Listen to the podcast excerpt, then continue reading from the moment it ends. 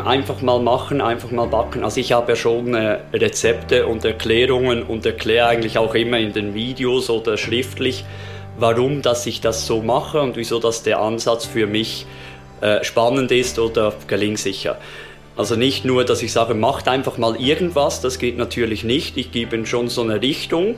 Ich steige mir aber nicht selber auf die Fahne, dass ich den allerrichtigsten Weg habe. Denn es gibt viele Wege nach Rom das ist einfach meiner, den ich gut finde, das ist meine Philosophie. Ohrenbrot. Der Mipano-Podcast rund ums Brotbacken und Genießen. Hier erfährst du alles, was du wissen solltest, um ein gutes, gesundes und leckeres Brot selbst zu Hause backen zu können. Mit Informationen, Tipps und Hintergründen. Nun viel Freude mit einer neuen Ausgabe von Ohrenbrot. Heute haben wir wieder einen Interviewpartner hier bei uns zu Gast und ähm, das ist nicht nur irgendein Interviewpartner, das ist auch in gewisser Weise ein besonderer Interviewpartner, denn ja, ich würde schon sagen, es ging heiß her, als wir sein Buch im Buchherbst äh, in diesem Jahr vorgestellt haben und ähm, ja, wir haben keinen geringeren hier als den lieben Marcel Paar. Hallo Marcel. Hallo zusammen. Schön darf ich hier sein. Hallo Marcel. Genau, die Milena ist natürlich auch da. Ja, ich bin nicht alleine. Hallo Milena. Ja, das wollte ich mir nicht nehmen lassen. Hallo. Hätte ich natürlich auch noch gemacht, keine Sorge. Aber der Gast ja, hat natürlich Vortritt. Natürlich. Ja, Marcel, wir sind in der Vorweihnachtszeit ziemlich äh, eng vor der Weihnachtszeit. Also wir sind im Prinzip, äh, ich glaube, vier Tage haben wir noch, ne, bis Heiligabend. Ähm, du backst ja nicht nur Brot. Äh, wie sieht's aus mit Plätzchen? Sind die alle schon fertig bei dir? Größtenteils abgeschlossen, genau so. Also wenn man jetzt nicht bereit ist für Weihnachtsgeschäft von der Bäckerei oder jetzt bei mir mit dem Blog, dann ist es eigentlich durch. Jetzt ist nur noch so die Last-Minute-Sachen, die gebacken werden, würde ich mal sagen.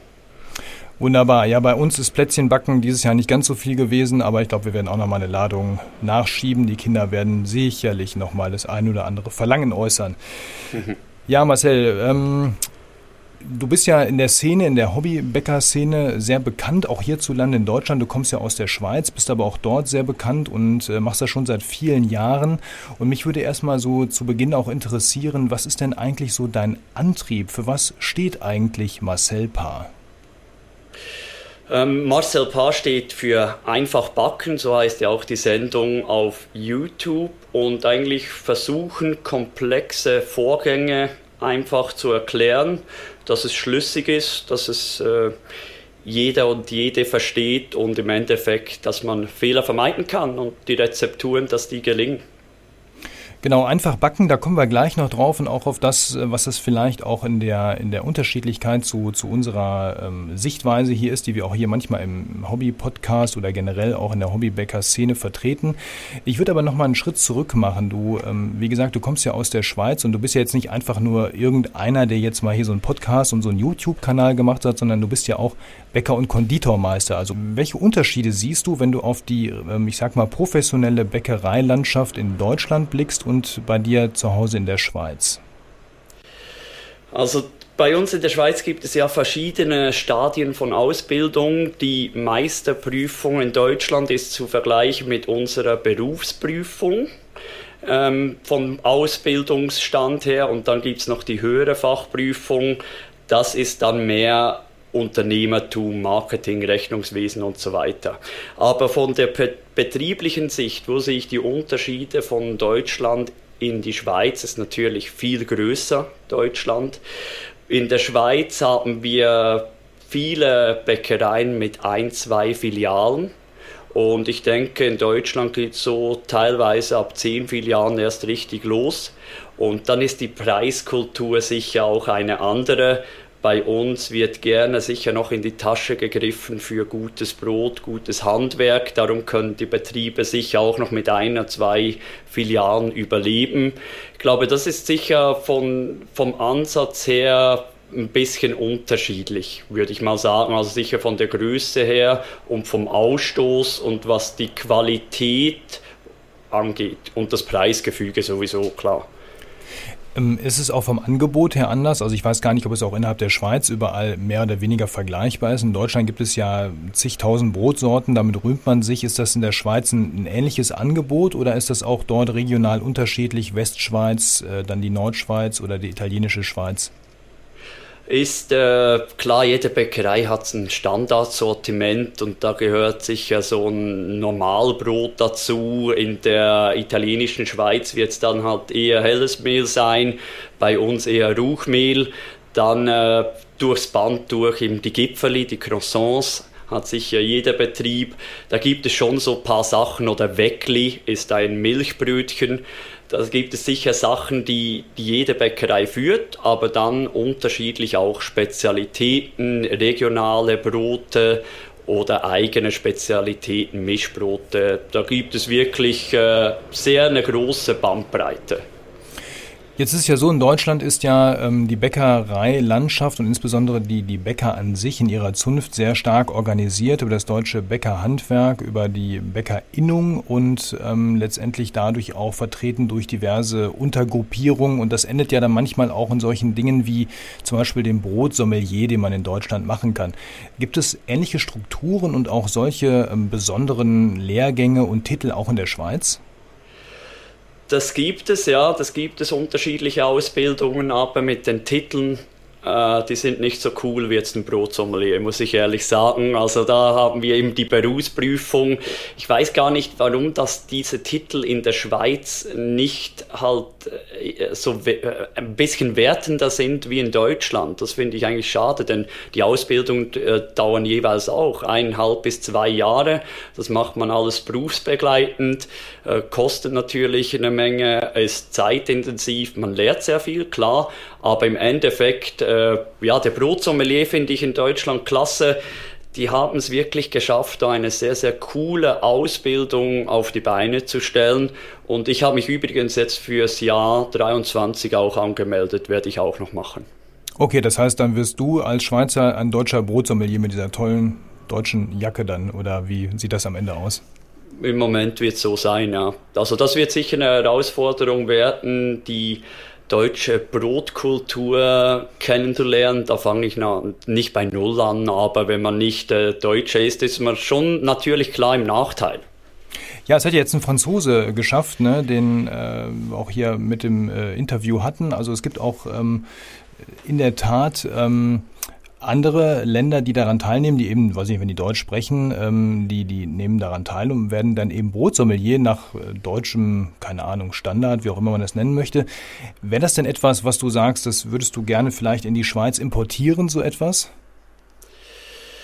Die, also jede Ausbildung, die ich gemacht habe, habe ich primär für mich gemacht, dass ich viel lerne. Also das ist eigentlich auch das Gute, weil ich bin ja selbstständig und von dem her muss ich nicht dann noch irgendwas im Diplom haben. Aber der Brotsommelier spricht mich an, weil das haben auch schon ein paar Schweizer gemacht. Die schwärmen alle, sagen, sie haben sehr viel gelernt. Auch Netzwerk ist natürlich auch immer wichtig äh, unter den Bäckern. Und ja, ich bin gespannt. Also ich finde das cool und der Ansatz, eben wenn man ein Brot degustiert, dann ist das erste immer schmeckt, ja, ist gut. Aber so eine Sprache wie beim Wein, dass man eben so die Aromen bestimmen kann und dann vielleicht noch eine Geschichte zum Brot, das, dann isst man das Brot einfach anders und das finde ich super schön und ja, das muss das Ziel sein eigentlich für jeden Betrieb, dass man die Brotlandschaft und das Bäckertum einfach wieder besser positionieren kann und nicht nur billig, schnell, schnell und Luft reinblasen mit irgendwelchen Backmitteln. Das, ich finde, Betriebe in der Zukunft müssen wegkommen von dem. Ja, ich glaube, da werden dir hier wahrscheinlich die meisten Hörerinnen und Hörer zustimmen. Du hast gerade das Thema Netzwerken da auch äh, ins Spiel gebracht. Gibt es einen kulturellen Austausch zwischen Deutschland und äh, der Schweiz oder vielleicht auch anderen Ländern? Das gibt es ja. Ich bin in der Schweiz im Richemont Club. Richemont ist äh, die, also die Schweizer Fachschule für Bäckerkonditoren und die haben einen Richemont Club und da gibt es auch einen internationalen Richemont Club. Da sind dann Kroatien, Spanien, Deutschland, Österreich, also Bäcker von ganz Europa. Und da trifft man sich in der Regel ein, zweimal im Jahr, jetzt wegen Corona hat es nicht stattgefunden. Und dann geht man wirklich in die Länder wie letztes Mal in Kroatien und dann schaut man sich einfach die Kultur dort an, wie wird dort gebacken, man geht in verschiedene Betriebe, man lernt die Philosophie kennen und das ist natürlich wahnsinnig spannend und klar die Gespräche dort und äh, einfach die Ansätze, dann lernt man natürlich sehr viel oder wird wieder eingeladen, kann man sich das anschauen, das ist cool, ja. Du bist ja offensichtlich dann schon sehr stark vernetzt, auch eben in dieser, in der ganz normalen Profiszene, also in den äh, richtigen Bäckerberufsszenen und aber auch natürlich als ähm, der, der du bist und mit dem Angebot, was du gibst, natürlich auch bei den Hobbybäckerinnen und Bäckern sehr stark vernetzt. Wie ist da dein, dein Bild auf diese zwei verschiedenen, ich will sie jetzt nicht Lager nennen, aber es sind ja schon so zwei verschiedene Bereiche, ähm, die auch ganz unterschiedlich natürlich arbeiten, Anführungsstriche. Der Bäcker, ähm, der ein Geschäft hat, der muss natürlich auch entsprechend ähm, in Menge seine Waren da produzieren und auch verkaufen und letztendlich Gewinn erwirtschaften ähm, und, seine Mitarbeiter bezahlen und denen ein gutes Leben irgendwie auf der Arbeit ermöglichen. Auf der anderen Seite gibt's dann die Hobbybäcker, die mal ein, zwei Brote in der Woche backen und ich sag mal jeden Teigling noch selber streicheln können. ich übertreibe jetzt ein bisschen, aber wie ist das, wie ist für dich so diese Sicht auf diese zwei verschiedenen Bäckertypen? Ja, da sehe ich mich immer ein bisschen als Brückenbauer. Zwischen diesen zwei, äh, ja, sind teilweise schon äh, Welten, aber trotzdem geht es ums Gleiche, ums Brotbacken. Klar gibt es äh, in der Bäckerei teilweise sehr viele Vorteile, aber es gibt auch Vorteile, wenn man es zu Hause backt. Für, als Beispiel über Nacht gar im Kühlschrank. Wenn man jetzt da so ein Teigling 48 Stunden im Kühlschrank hat, das gibt natürlich ein, ein super Brot und ist auch ziemlich einfach gemacht zu Hause. Aber eine Bäckerei, wo eine Tonne Teig irgendwo in den Kühlschrank stellen muss, wird es dann schon schwierig, eben diese Stromkosten, Kühlungskosten dann wieder zu erwirtschaften. Und mit einer Übernachtgare über diese Zeit ist der Bäcker halt nicht so flexibel, wenn noch eine Bestellung kommt und, und, und, und. Also es sind wirklich so verschiedene Sachen, aber im Endeffekt geht es ums Gleiche ich sage jetzt in einer Bäckerei, wo man vielleicht mehrere Schichten sogar hat, ist es natürlich viel einfacher, Teige zu übergeben. Da kann man die auch streicheln wie zu Hause, denen umfalten. Also da schaut ja immer irgendjemand. Mein Ansatz für zu Hause ist eher, das Ganze einfacher zu machen, denn mich erreichen viele Nachrichten, du, den umfalten musste ich um drei Uhr morgens aufstehen, stand so im Rezept. Äh, oder habe ich halt jetzt so geplant, da sage ich lieber, dann bleib schlafen, ob du jetzt den da dienst und faltest, das ist ein Tüpfchen auf dem i, wenn der Teig schön ausgeknetet ist und die Mehlqualität stimmt, dann bleib doch lieber schlafen. Und äh, es muss einfach immer in den Tagesablauf passen. Darum ist es ja schön auch von den Triebführungsarten, da gibt es immer eine, die passt für zu Hause.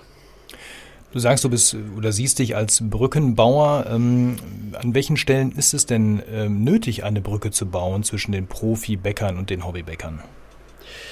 Also ich habe jetzt in den letzten Jahren wirklich sehr viel auch gelernt von den Hobbybäckern was äh, Philosophien angeht, denn im Endeffekt sind das ja auch wieder Konsumenten. Und dann bin ich natürlich auch immer gespannt und gehe mit offenen Augen durchs Leben, was interessiert denn die? Was wollen die? Und äh, auf der anderen Seite stehe ich aber natürlich auch fürs Handwerk ein wenn man äh, Filme sieht, wie beispielsweise der Brotfilm, der da aus Österreich kam, das finde ich immer super, aber es ist halt im Endeffekt ein Schwarz-Weiß-Malen zwischen der Industrie, die werfen sowieso nur was rein, und dem kleinen Biobäcker. Aber alles, was da in der Mitte noch drin ist, was die meisten Betriebe eigentlich sind, gewerbliche Bäcker, die werden nicht abgebildet, die kommen meistens zu kurz und da gibt es natürlich auch sehr, sehr viel Gute darunter. Also ich kann vor allem in der Schweiz sprechen, da kenne ich sehr, sehr viele gute Betriebe, die das noch pflegen und wirklich eine gute Qualität haben. Ich finde, die kommen immer gerne ein bisschen zu kurz. Kann dann eventuell auch ein, ein Profibäcker nochmal ähm, was mitnehmen von den Hobbybäckern, wie er in seinem Alltag vielleicht ähm, irgendwas doch wieder anders machen kann. Viele behaupten ja oder sagen, dieses Backen oder so wie die Hobbybäcker es backen, das ist so ein ursprüngliches Backen. Ich bin da immer ein bisschen skeptisch, ehrlich gesagt. Ähm, wie siehst du das? Ist das etwas, wo man sagen könnte, so wie ein Hobbybäcker heute vielfach backt, das müsste eigentlich jeder Handwerksbäcker im, von seinen Grundsätzen her auch wieder können? Oder ist das doch nochmal ganz woanders? Nein, Nein, das ist, ich sage eigentlich immer, das, wo ich zu Hause zeige, machen wir in der Bäckerei einfach größer und teilweise haben wir vielleicht irgendwo äh, eine, eine Aufschleifmaschine für Brötchen zu machen, dass wir nicht jedes von Hand abdrücken, aber im Endeffekt ist das so, wie man eigentlich produzieren sollte, klar. Also absolut. Dann geht es natürlich teilweise noch um die Mehlqualitäten, wo setzt man was ein, wenn man eine lange Gare über den Kühlschrank macht. Die Kühlgeräte bei uns in der Bäckerei, die sind alle Feuchtigkeit und Temperatur gesteuert. Das kann man zu Hause nicht machen, aber vom Ansatz her Mehl, Wasser, ein Triebmittel und Salz. Mehr braucht es nicht. Und ein bisschen Liebe und Geschick, oder? Ja, klar, und ein bisschen zu wissen, wie es geht, ja, und, und viel Zeit. Genau. Für die Fermentation. Prima. Ähm, ich habe mal so ein bisschen recherchiert im Internet und habe mal so nach Marcel Paar gegoogelt, natürlich, um mich auch nochmal aufs Interview vorzubereiten. Ähm, man findet ja wahnsinnig viel von dir. Du hast ähm, erstens mal deine Webseite, deinen YouTube-Kanal auch noch irgendwo oder deine Filme. Du hast eine Online-Academy, wo man lernen kann, ähm, wie man backt, also Online-Kurse oder generell Kurse. Du bietest sogar eine Sprechstunde an. Wenn es mal gar nicht mehr klappt, dann kann man dich äh, quasi wie ein Arzt fragen und du gibst dann irgendwie Hilfe. Du hast einen, einen Shop mit diversen diversen äh, Backutensilien, wo du sagst, die empfehle ich, die haben eine gute Qualität. Du hast, glaube ich, sogar einen eigenen Zuckerersatz inzwischen auf dem Markt. Ähm, da frage ich mich, ähm, backst du eigentlich noch selber? Stehst du noch selber in der Backstube oder machst du nur noch hier Online-Geschäfte? Also was heißt nur noch Online-Geschäfte? Ähm, das ist ja auch eine Arbeit. Also von dem her, aber ähm, ja, es stimmt wirklich, seit einem Jahr mache ich das hauptberuflich die Bäckerei, die ist von der Frauseite, also meine Frau und der Schwager führen die quasi weiter. Ich bin in der Bäckerei noch für Rezeptentwicklungen, Lehrlingsausbildung, strategische Sachen, aber nicht mehr so, dass ich jede Nacht in der Bäckerei stehe. Das, das ist natürlich so, das ist einfach zu groß geworden. Das hat ja als Hobby angefangen und dann war es einfach so groß und so viel. Eben kam noch ein Online-Shop, man gibt noch Kurse und das ist eigentlich gewachsen durch die Rückmeldungen der Zuschauer. Die haben mich gefragt, hey Marcel, kannst du nicht Kurse anbieten? Hey Marcel, welches Backzubehör muss ich haben? Dann haben wir die Leute immer an verschiedene Shops verwiesen, dann hatten die teilweise Lieferprobleme, Ware nicht gekriegt, dann dachten wir, müssen wir selber was machen. Und dann kam eins nach dem anderen dazu. Wie auch die Kurse kamen dann die Stimmen äh, jemand von Deutschland aus Hamburg, du an einen Kurs wegen fünf Stunden in die Schweiz rechnet sich nicht, haben wir Online-Kurse gemacht und das hat sich dann eigentlich so gesteigert, bis wirklich zu viel war, für das einfach so nach der Arbeit noch zu machen. Und darum haben wir zusammen gesprochen und ich habe mich jetzt da zurückgezogen und das ist eigentlich eine schöne äh, ja, der Kreis schließt sich, sage ich mal, eben das, was ich mache, ist natürlich wieder für unsere Bäckerei, wie so ein Hobby, äh, Entschuldigung, wie so ein TV-Koch, der hat meistens noch ein Restaurant im Hintergrund, wir haben die Bäckerei. Wenn die Bäcker nicht am Arbeiten sind, kann ich nur Kurse geben. Also das ist eigentlich eine runde Sache und wir spielen uns die Bälle perfekt hin und her.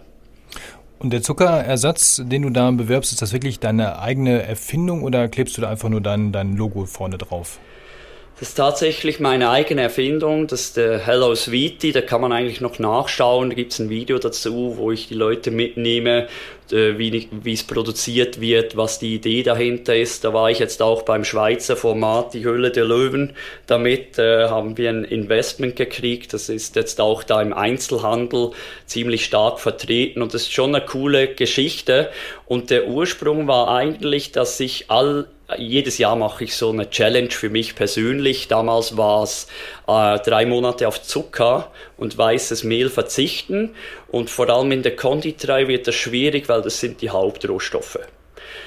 Und dann hatte ich eigentlich nicht die Möglichkeit natürlich Zucker einzusetzen. Ich musste was anderes nehmen. Da habe ich alle Alternativen auf dem Markt getestet und schnell gemerkt, dass man damit nicht gut backen kann. Weil der Zucker, nebst dem, dass er ungesund ist, hat er natürlich gute Eigenschaften wie stabilisieren, karamellisieren, konservieren im Marmeladen und so weiter und die meisten Süßungsmittel süßen leider nur. Und da dachte ich, hey, da muss was sein. Und da, da habe ich irgendwie 300 Backversuche gemacht, bis ich dann so einen äh, ersten Prototyp hatte. Und das ist jetzt eine Zuckermischung. Die Zuckeralternativen sind äh, von dem her gesünder, besser verträglich als Normalzucker und jede Zutat, also jeder Zuckerersatz hat eine Eigenschaft vom Zucker schnell erklärt. Das heißt, du bist auch so ein richtiger Tüftler irgendwie, oder? Ja, absolut, das mache ich sehr gerne. Ich mache auch äh, im Brotbereich natürlich sehr viele Backversuche. Ich äh, lese sicher pro Woche ein, zwei Bücher, die neu rauskommen, versuche dann die Ansätze nachzumachen und mir die, meine eigene Meinung, meine eigene Philosophie zu bilden. Das ist ja alles richtig im Endeffekt, was in den Büchern steht. Man muss einfach entscheiden, macht es für mich Sinn oder nicht. Du wirbst ja auf deiner Webseite bei deinen Rezepten auch mit so einer Gelinggarantie. Und das ist ein Wort, wo ich immer so ein bisschen, ähm, naja, ich will nicht sagen allergisch reagiere, aber wo ich denke, ah, Vorsicht, Gelinggarantie, das ist ein großes Wort und das ist hochgegriffen. Ähm, was verstehst du unter diesem Begriff Gelinggarantie? Weil meiner Meinung nach eine echte Gelinggarantie bekommt man doch beim Backen häufig nur dann, wenn ich, naja, auf die Dinge zugreife, die wir eigentlich nicht im Brot haben wollen, wie zum Beispiel Enzyme und ähnliches sehe ich gar nicht so. Ich finde, äh, es ist viel einfacher, eine längere Teigführung zu machen oder so ein No-Knead-Bread. Ich, ich mische mir den Teig an, zwei, dreimal den und falten dann ab in den Kühlschrank, rausnehmen. Der Gluten ist ja viel besser gestärkt durch die Säure, die sich da entwickelt. Und da finde ich, da kann man nicht viel falsch machen, vor allem wenn man mit Hefe backt ich denke natürlich auch, die Gelinggarantie hilft natürlich, dass man es im Video nachschauen kann und nicht einen Text lesen muss. Und dann sieht man natürlich jeden Handgriff. Das ist sicher auch noch ein Vorteil. Ähm, ja, sonst kann ich es ehrlich gesagt so nicht beantworten. Es kommen viele Leute und sagen, hey, deine Rezepte gelingen sehr gut, sie sind einfach formuliert, sie passen bei mir in den Tagesablauf oder wenn nicht, kann ich es anpassen. Und ja, so funktioniert's, genau. Das ist eben dein Prinzip. Das ist ja auch äh, völlig in Ordnung. Ein anderes Prinzip von dir ist ja auch nicht lange fackeln, einfach backen. Das hast du ja auch eingangs schon erwähnt.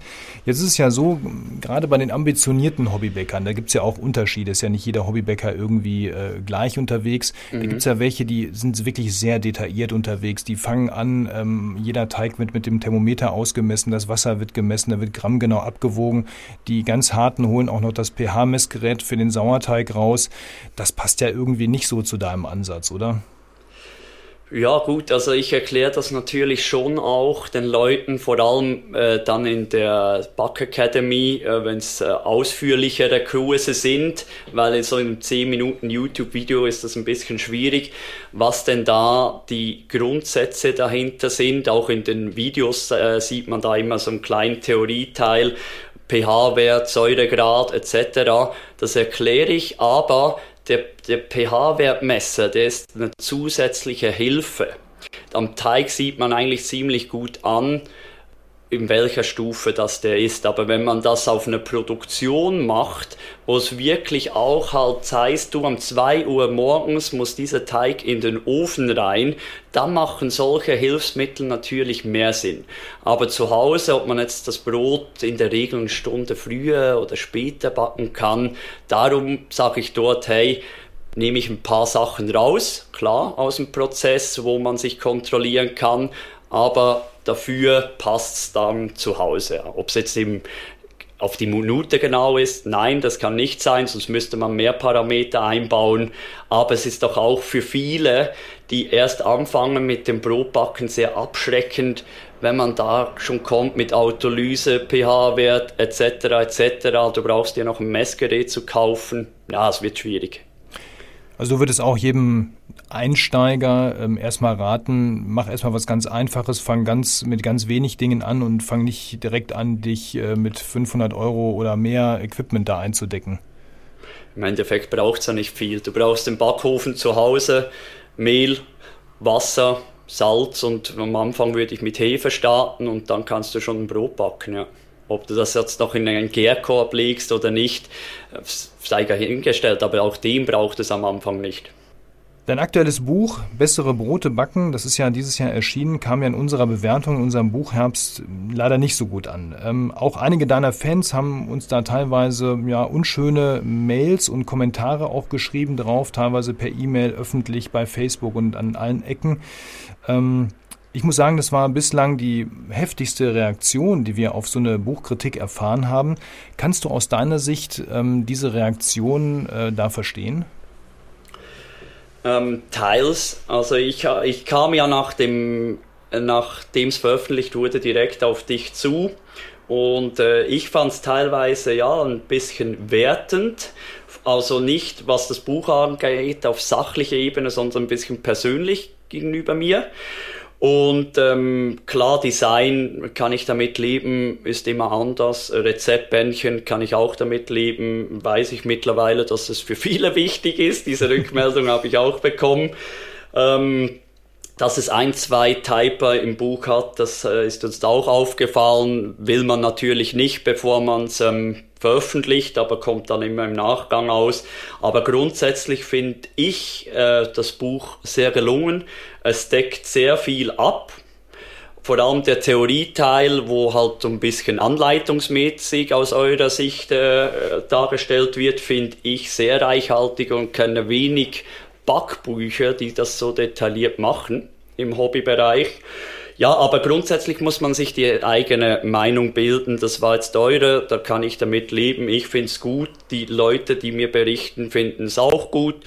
Ja, und ist okay wir haben ja festgestellt, auch in der, in der Vorbesprechung, und auch äh, Milene hat das ja ähm, im Vorfeld zu mir gesagt, und dann ist es im Podcast auch durchgekommen, dass sie im Prinzip an der einen oder anderen Stelle ähm, gesagt hat, ja, das sehe ich anders, ich, ich kenne das anders. Und vielleicht nochmal an dich, Milena, du bist ja auch noch da im Hintergrund. Ähm, nochmal die Frage, was ist denn dein Ansatz und ähm, inwiefern unterscheidet der sich jetzt von Marcells Ansatz zu sagen, wie blicke ich auf die Themen drauf, auf die Art, äh, solche Rezepte anzugehen? Also was ist da nochmal dein Ansatz? Und dann können wir nochmal gucken, vielleicht, ähm, wo gibt es denn auch vielleicht Deckungsgleichheit und wo gibt es eben Unterschiede?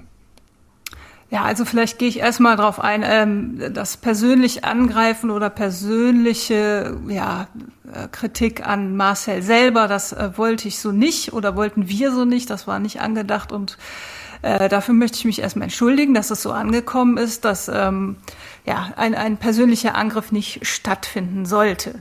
Äh, das muss ich mir auch auf die Fahne schreiben. Ich muss zugeben, dass ich ähm, sehr voreingenommen in dieses Interview, äh, also in den Podcast in die Buchkritik gegangen bin, weil ich natürlich den ähm, Blog oder die Rezepte von Marcel auch vorher schon gekannt habe, immer was ausprobiert habe und äh, für mich persönlich dieser Ansatz, ähm, einfach backen oder einfach mal machen ähm, ist halt nicht meine Art zu backen. Ich habe halt auch mein, meine Favoritenblogs und meine Favoritenrezepte, wie jeder andere auch. Insofern, ähm, klar, ich hätte ein bisschen unvoreingenommener reingehen können. Ich habe es tatsächlich auch versucht, das ist äh, nicht rübergekommen. Das ähm, habe ich dann wohl auch bemerkt. Ähm, ja, also äh, also wie gesagt, jeder hat so ein bisschen eine andere Herangehensweise. Ich möchte es gerne irgendwie wissenschaftlich ausdröseln, bin natürlich jetzt auch schon sehr weit, was so das Backen angeht. Das kam dann als arrogant rüber. Das ist natürlich auch äh, doof ähm, angekommen sollte. Ich, ich will mich da nicht über einen Profi äh, stellen und sehe mich auch gar nicht als großen Profi. Ich sehe mich irgendwie so als Zwischensubjekt zwischen Profi und Hobbybäcker. Ähm, genau, und diese Vorangehensweisen oder Herangehensweisen, wie gesagt, ich stehe halt auf dieses Wissenschaftliche und äh, sehr Detaillierte und ich möchte alles verstehen, warum das so ist. Und gerade Hefewasser schreibe ich mir also auch so ein bisschen auf die Fahne, dass ich da viel experimentiert habe mit und da fand ich das eben ähm, im Buch nicht so gut eingefangen, wie ich das mir wünschen würde. Äh, habe dann da auch Kritik von den Zuhörern bekommen, dass das ja im Blog da schon alles aufgegriffen wurde. Aber wir haben uns natürlich das Buch an sich angeguckt, ne, für sich gestellt angeguckt. Und da hat, haben für mich dann einfach Infos gefehlt. Und ähm, ja, so für mich ist es, ähm, dass, dass so Herangehensweisen halt neu und, un, und fremd sind. Da, da muss man sich aber natürlich überhaupt gar nicht gegen sperren. Das äh, muss man vielleicht auch dann noch mal ein bisschen offener alles äh, angehen und sehen. Dass, ähm, ja, das hat, für, hat vielleicht dann ein bisschen gefehlt. Also ich möchte mich noch mal entschuldigen, wenn das alles so ein bisschen persönlich angekommen ist. Ähm, letztendlich, ja, es ist, es einfach nicht, sind nicht meine Rezepte, das gebe ich offen zu und wie gesagt, ich würde es ein bisschen anders rangehen, aber das äh, soll natürlich, ist eine, ist eine persönliche Sache von mir, meine persönliche Meinung. Gerade beim Thema Hefewasser, das war ja so ein Beispiel, wo du gesagt hast, da hast du was vermisst, ne? Und ähm, du hast es ja auch selber ausprobiert. Das hat ja bei dir geklappt. Das war ja am Ende ein gutes Ergebnis. Jetzt hast du genau. im Nachhinein aber auch nochmal festgestellt, ja, aber es war vielleicht ein gutes Ergebnis nur weil. Und da würde ich jetzt gerne nochmal ansetzen an diesem konkreten Beispiel, um jetzt nicht das Ganze zu, zu weit auszudehnen. Ja, also ich, wie gesagt, ich will da gar nicht fachlich äh, so, so groß ins Detail gehen. Dass äh, dieses eine Hefewasserrezept hat mal funktioniert, aber meine Erfahrung ist einfach, dass es äh, durchaus auch mal Zufall sein kann, dass es funktioniert oder auch Zufall sein kann, dass es nicht funktioniert. Und bei mir, ich habe es dann nochmal ausprobiert mit, mit, mit einem bisschen anderer Herangehensweise oder anderen Zutaten und dann hat es nicht funktioniert. Und da fehlt einfach, glaube ich, auch vielen Profis noch das Wissen. Und auch ich mit Lutz Geisler habe ich darüber gesprochen, dass dieses Hefewasserthema einfach wahnsinnig schwierig ist, ähm, weil man noch nicht so richtig versteht, äh, wel welche Prozesse da vonstatten gehen. Und ähm, es gibt Hefewasser, die wahnsinnig enzymaktiv sind, die dir sofort schon beim Kneten das äh, Teiggerüst kaputt kloppen und dann gibt es halt Möglichkeiten, eventuell, wie man das äh, verbessern kann, wo aber wir alle noch nicht wissen, wie und warum. Ähm, ich weiß nicht, vielleicht kann Marcel das eher beantworten, ähm, aber das ist für mich immer noch ein sehr, sehr schwieriges Feld und da wünsche ich mir immer, dass irgendjemand dann sagt, so und so geht's, aber das habe ich halt noch nicht gefunden. Ja, sehr gerne würde ich da gerne noch einsteigen. Erstens mal eben einfach mal machen, einfach mal backen. Also ich habe ja schon äh, Rezepte und Erklärungen und erkläre eigentlich auch immer in den Videos oder schriftlich, warum dass ich das so mache und wieso dass der Ansatz für mich äh, spannend ist oder gelingsicher. Also nicht nur, dass ich sage, macht einfach mal irgendwas, das geht natürlich nicht. Ich gebe ihnen schon so eine Richtung. Ich steige mir aber nicht selber auf die Fahne, dass ich es äh, weiß. Das finde ich auch immer also, dass ich den allerrichtigsten Weg habe, so muss ich sagen, denn es gibt viele Wege nach Rom. Das ist einfach meiner, den ich gut finde, das ist meine Philosophie. Was man dann daraus macht, muss, muss man selber wissen. Ich sage auch immer, geht zu Lutz, geht zum Brotdog, schaut euch alles an und nehmt doch dort auch raus, was euch gefällt und bringt dann das irgendwie zusammen. Das ist so mein Ansatz. Also ich finde es immer blöd, wenn man sagt, du, es geht nur das, es geht sehr vieles. Beim Hefewasser ist ja bei mir so, dass ich es jedes Mal, bevor ich es brauche, noch einmal auffrische. Das macht das natürlich viel enzymschwächer und milder ist meine Erfahrung. Darum kann man das eigentlich einsetzen und wir haben einen Bäcker in der Schweiz, der macht Brot mit Hefewasser, der hat ein 100 Liter Fass der füllt das und jeden Tag füllt er das dann wieder auf. Also es ist quasi wie eine Auffrischung beim Sauerteig, weil dort ist es ja auch so, wenn ich den auffrische, wird der milder, pH geht hoch und es ist milder, Säuregrad geht zurück. Beim Hefewasser ist es nicht so extrem, weil der pH nicht so hoch und tief ist, aber es ist eine ähnliche Sache, habe ich gemerkt, wenn ich es auffrische, vorher, bevor ich es brauche, funktioniert es viel, viel besser. Und das Brot ist auch aromatischer und frischer. Das würde ich so dort zum Hefewasser noch sagen. Ich habe deine, den Podcast letztes Mal ja auch gehört mit äh, der Wärme, wo du sagst, eben, es muss äh, zum Züchten immer Wärme haben, wegen der Fremdfermentation. Habe ich bewusst noch in der Fachschule Richmond abklären lassen und die haben es die lassen es ja, die haben ein eigenes Labor, die können es immer noch analysieren. Und der Urs Rötlin, Leiter Bäckerei dort, hat mir versichert, dass das äh, nicht sein kann. Oder quasi äh, bei ihm noch nie der Fall war. Ich muss so sagen. War noch nie, bei, äh, war noch nie der Fall. Das ist ja genau der spannende Moment jetzt, wo man sagt, okay, da, da, das eine sind Beobachtungen, das andere, da ist nochmal eine andere fachliche Perspektive hinter. Ist es jetzt genau der Punkt, wo wir sagen müssen, jetzt lass doch mal die, die, die, Diskus die Streitereien beiseite, Diskussion ist ja gut, aber lass uns doch mal an den Tisch kommen und sagen, okay, was ist denn jetzt am Ende wirklich die gemeinsame Wahrheit? Äh, die, die jeder zu Hause hat für sich und die, die für jeden funktioniert. Beispielsweise jetzt war ich gerade mit Freunden als Bäckerfreund im Tessin am Wochenende, italienischer Teil der Schweiz. Äh, die haben jetzt natürlich viel zu tun mit Panettone backen. Da haben wir uns verschiedene Betriebe anschauen dürfen.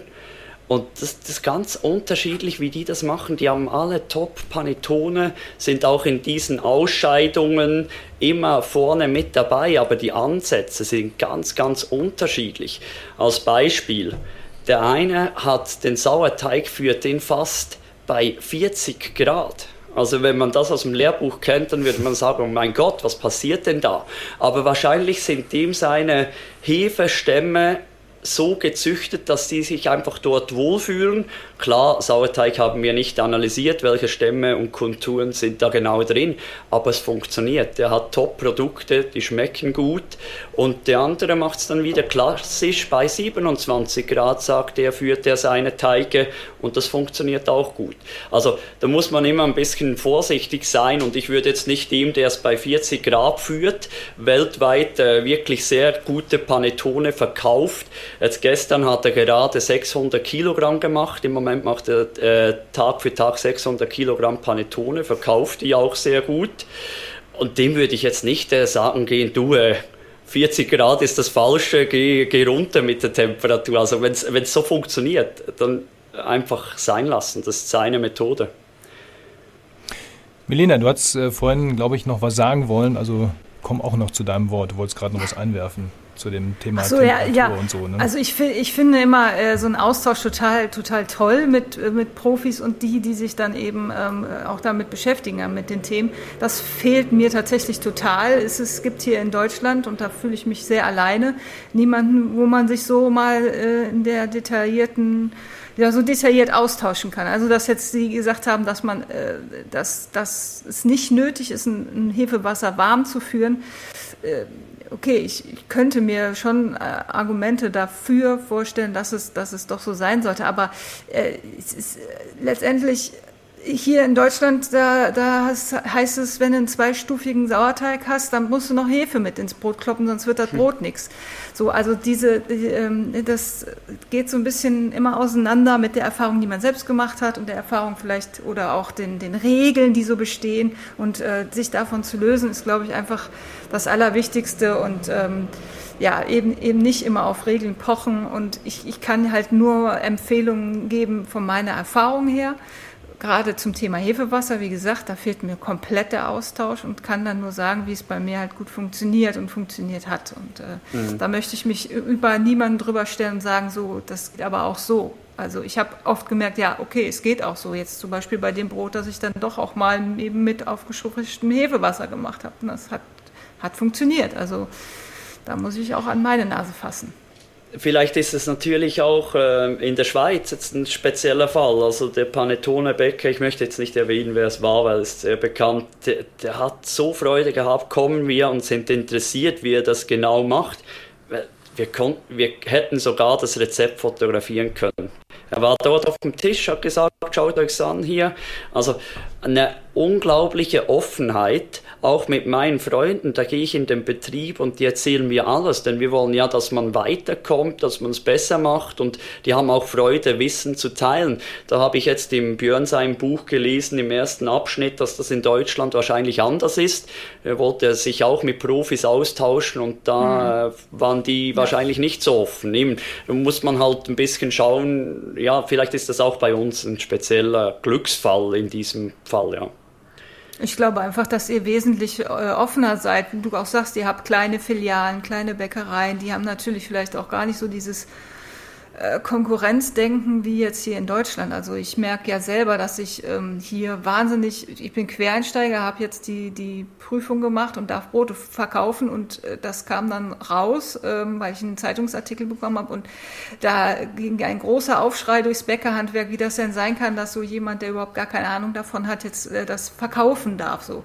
Und das äh, schwemmt mir halt regelmäßig entgegen, was ich total schade finde, weil ich glaube, dass wir voneinander äh, total gut lernen können und vielleicht auch ein, ein Profi-Bäcker da auch mal, wie du das ja auch machst, Marcel, einfach hörst, was wollen denn Hobbybäcker und das fehlt mir hier in Deutschland total. Das ist, die haben in meinen, meiner Auffassung die Nase sehr weit oben und ähm, sich da auszutauschen, das funktioniert eigentlich nicht, weil die meisten das gar nicht wollen.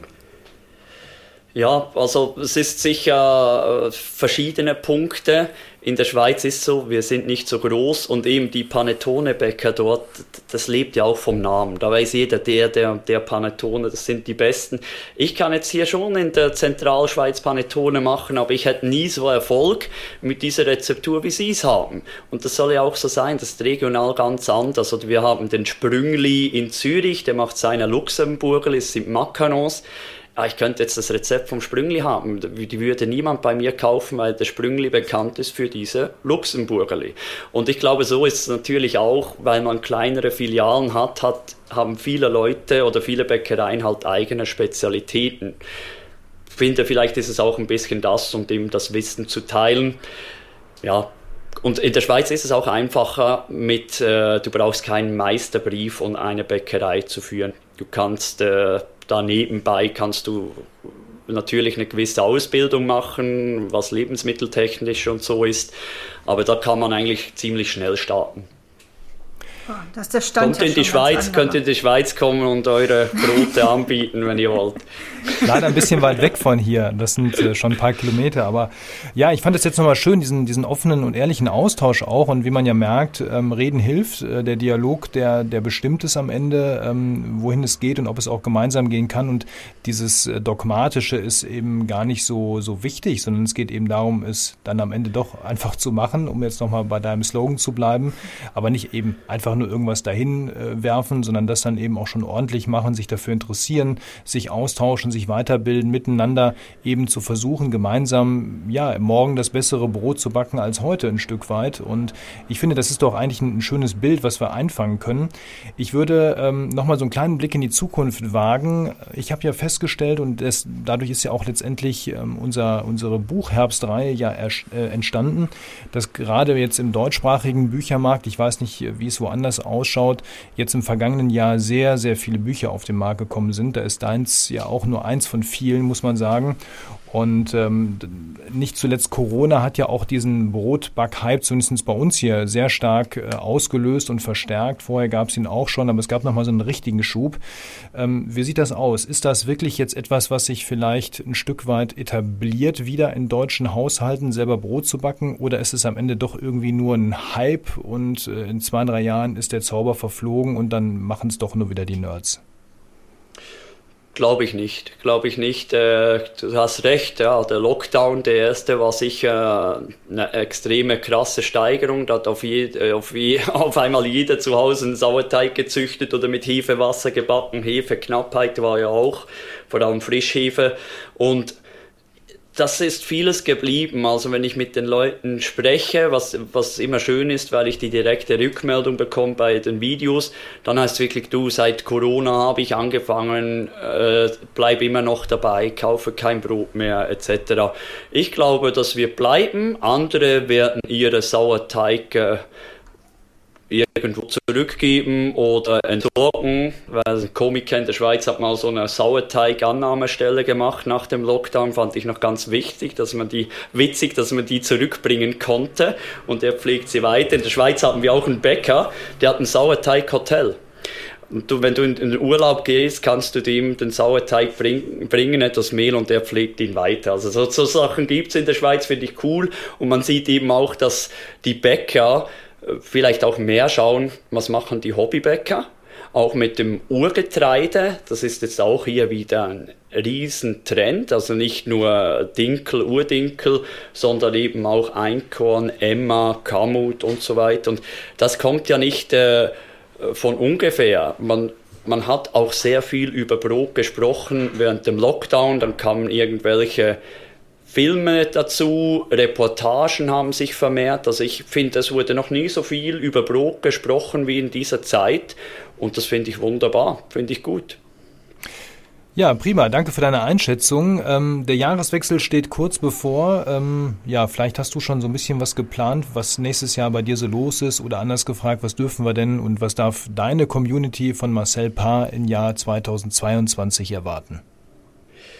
Wir werden sicher so weitermachen wie bisher, eben drei YouTube-Videos in der Woche äh, kommen, also querbeet backen. Ich mache ja nicht nur äh, Brot oder Brötchen. Dann äh, sind zwei Bücher geplant, die wir jetzt dann noch finalisieren, in welche Richtung es genau gehen soll. Wir planen oder spielen mit dem Gedanken, eine App herauszubringen, damit man meine Plattformen auch vom Smartphone besser steuern kann. Und dann sind eigentlich noch viele andere kleine Projekte geplant mit äh, Zusammenarbeiten etc. Also das wird ziemlich cool werden. Ja, dann freuen wir uns auch wieder aufs nächste Buch. Ich hoffe, dass wir dann äh, ein bisschen äh, anders auch drüber sprechen werden. Wir haben ja auch ein bisschen was gelernt jetzt in dieser ganzen Buchherbstreihe, nicht nur mit deinem Buch und äh, durch dein Buch, sondern auch durch alle anderen Bücher. Ich muss wirklich sagen, es hat auch nochmal meinen Horizont in vielerlei Hinsicht erweitert und ich glaube auch bei Milena ist nochmal der eine oder andere Aha-Effekt hängen geblieben.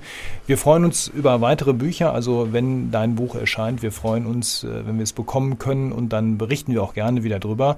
Ja, und Marcel, ich würde sagen, wenn ich mal wieder in der Schweiz bin und wenn wir mal wieder äh, Corona-mäßig uns frei bewegen dürfen, ich komme dich gerne mal besuchen guck mal, wie das bei dir aussieht. Und ähm, ich finde die Schweiz ja einfach toll. Also ich komme gerne mal vorbei, wenn ich darf.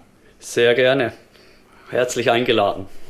Super, dann äh, danke ich für dieses Interview. Ich danke für den offenen Austausch, lieber Marcel. Und äh, Milena, auch dir danke natürlich wieder heute hier für das Interview. Ja, und ich danke Marcel, dass er dabei war. Ja, ich danke euch, war spannend. Äh, ja, war, war super, hat Spaß gemacht. Super, dann wünsche ich dir, deiner Familie ein wunderschönes Weihnachtsfest, äh, einen guten neuen Jahresstart in 2022 und dass das alles klappt, was du dir da vorgenommen hast. Aber ich glaube, du bist so ehrgeizig, du bist so, so auch sportlich unterwegs in diesen Dingen. Ich glaube, dass, da wird garantiert das eine oder andere gelingen. Da bin ich absolut überzeugt davon. Nicht nur wegen der Gelinggarantie. ja, ja, die Probleme kommen sowieso, aber auch die werden wir irgendwie meistern. Das gibt es ja immer, wenn man was macht. Aber ich bin positiv. Das glaube ich dir aufs Wort. Wunderbar. Marcel, vielen Dank. Schönen Gruß in die Schweiz. Und äh, ja, ähm, ihr dürft uns gerne schreiben an post.ohrenbrot.de zu dieser Sendung, zu allen anderen Sendungen oder auch, wenn ihr euch ähm, mal wieder einen Gast hier wünscht. Auch das hier war übrigens ein äh, Wunschgast. Ähm, das habe ich eingangs vergessen, glaube ich, zu erwähnen. Der Marcel wurde vor langer, langer Zeit, das möchte ich jetzt zum Schluss noch erzählen, weil die Simone, die hat bestimmt immer gedacht, ach, das haben die schon lange, lange vergessen, dass die den Marcel mal einladen sollen, interviewen sollen. Nee, nee, Simone, da haben wir schon dran gedacht. Das war jetzt auf jeden Fall der richtige Zeitpunkt. Deswegen also danke für den Tipp. Und wenn ihr, wie gesagt, einen Tipp habt, dann schreibt gerne post.ohrenbrot.de. Bis zum nächsten Mal. Wir machen jetzt äh, eine kleine Jahreswechselpause und nächstes Jahr geht es auf jeden Fall weiter mit Milena und mir hier im Ohrenbrot Podcast. Und denkt dran, Krümel sind auch Brot.